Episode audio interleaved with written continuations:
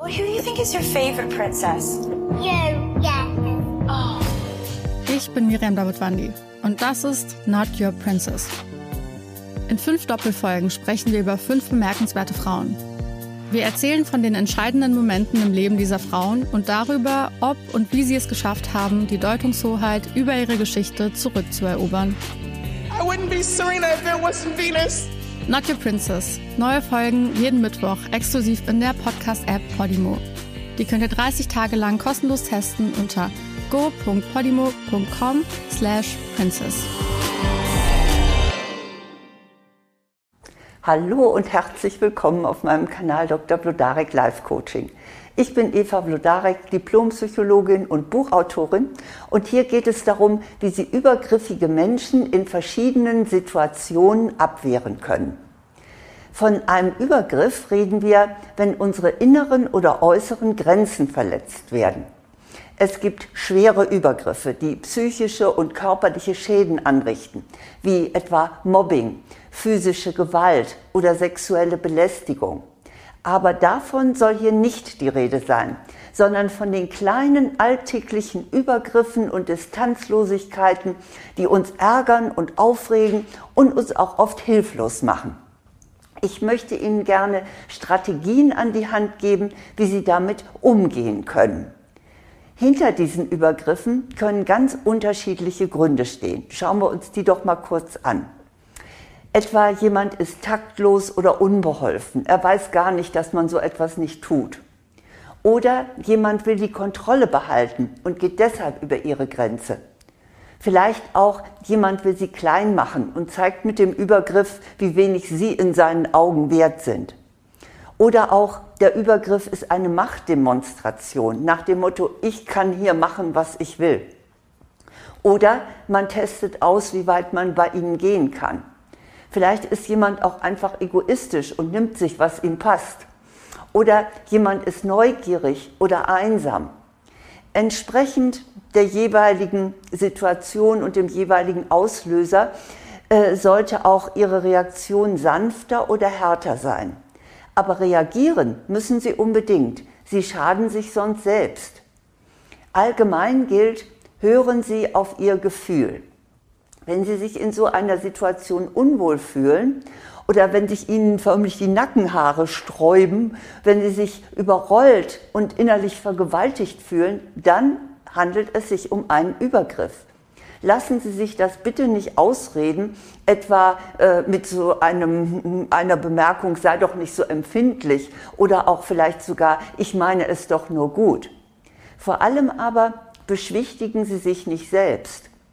Wir neigen dazu, uns selber äh, da etwas zu beruhigen, weil wir gelernt haben, uns anzupassen und freundlich und höflich zu sein. In dem Fall müssen Sie jedoch Ihr Erziehungsmuster einmal sprengen. Sie haben ein verbrieftes Recht auf Ihre Grenze. Und wo die Grenze ist, das bestimmen Sie. Und die Form, in der Sie die Grenze setzen, die kann natürlich variieren, je nach Situation oder nach Bedeutung oder nach Ursache. Da können Sie Ihre Abwehr entweder diplomatisch verpacken oder nonverbal reagieren oder auch die klare Kante zeigen. Nehmen Sie gegebenenfalls den Ärger Ihres Gegenübers in Kauf. Manche Grenzen kann man eben nur deutlich setzen. Doch sehen wir uns einmal sieben klassische grenzverletzende Situationen an. Ich schlage Ihnen dann dazu jeweils eine passende Strategie vor. Ich glaube, die Situationen, die ich Ihnen gleich äh, schildern werde, kennen Sie sicherlich wie ich auch, mehr oder minder. Fangen wir doch gleich mit der ersten an. Jedes Mal, wenn Sie Ihre Wohnung verlassen oder zurückkommen, steckt Ihre Nachbarin den Kopf aus der Tür und erkundigt sich neugierig nach Ihrem Woher und Wohin.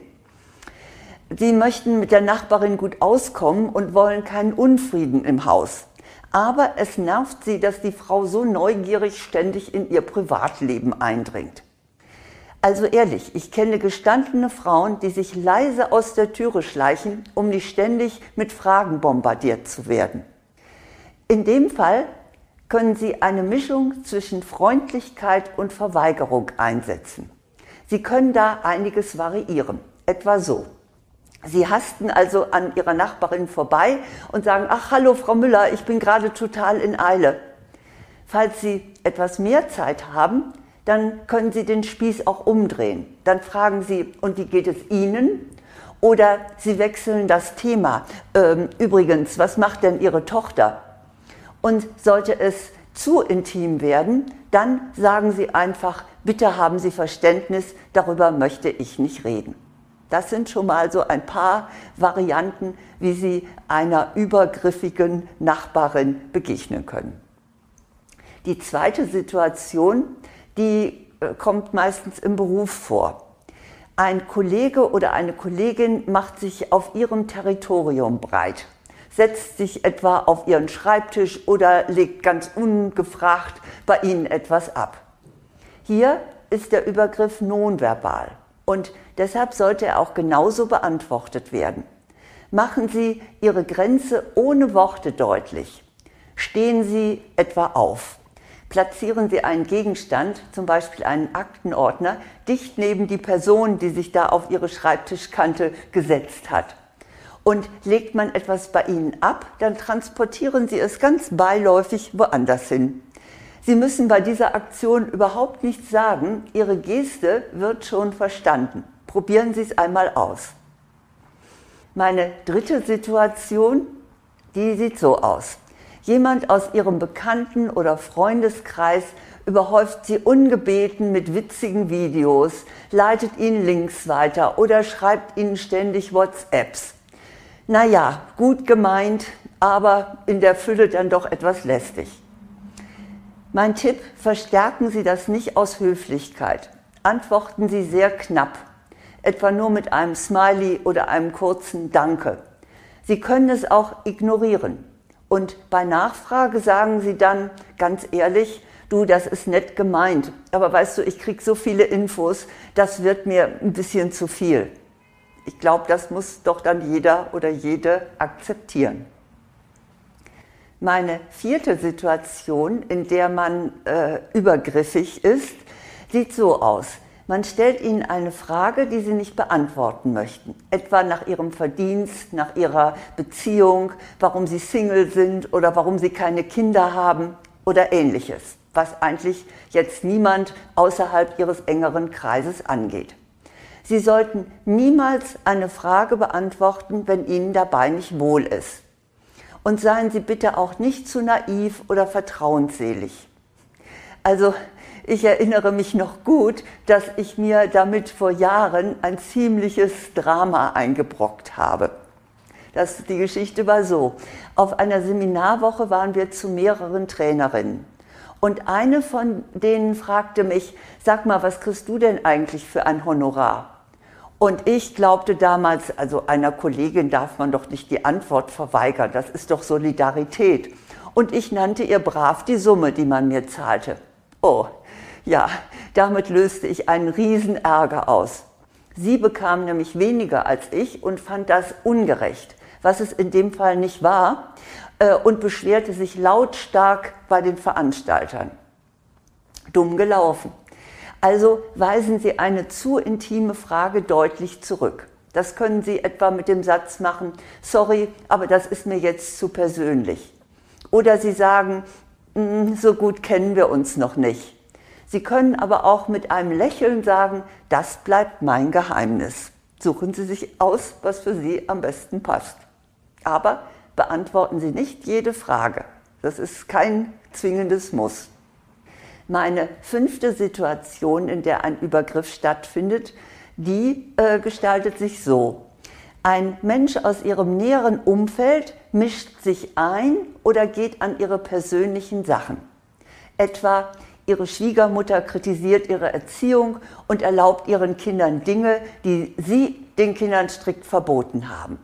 Oder ihr Partner und ihre Partnerin nimmt sich einfach ihr Handy und liest dann äh, schön alle Nachrichten, die an sie persönlich gerichtet sind.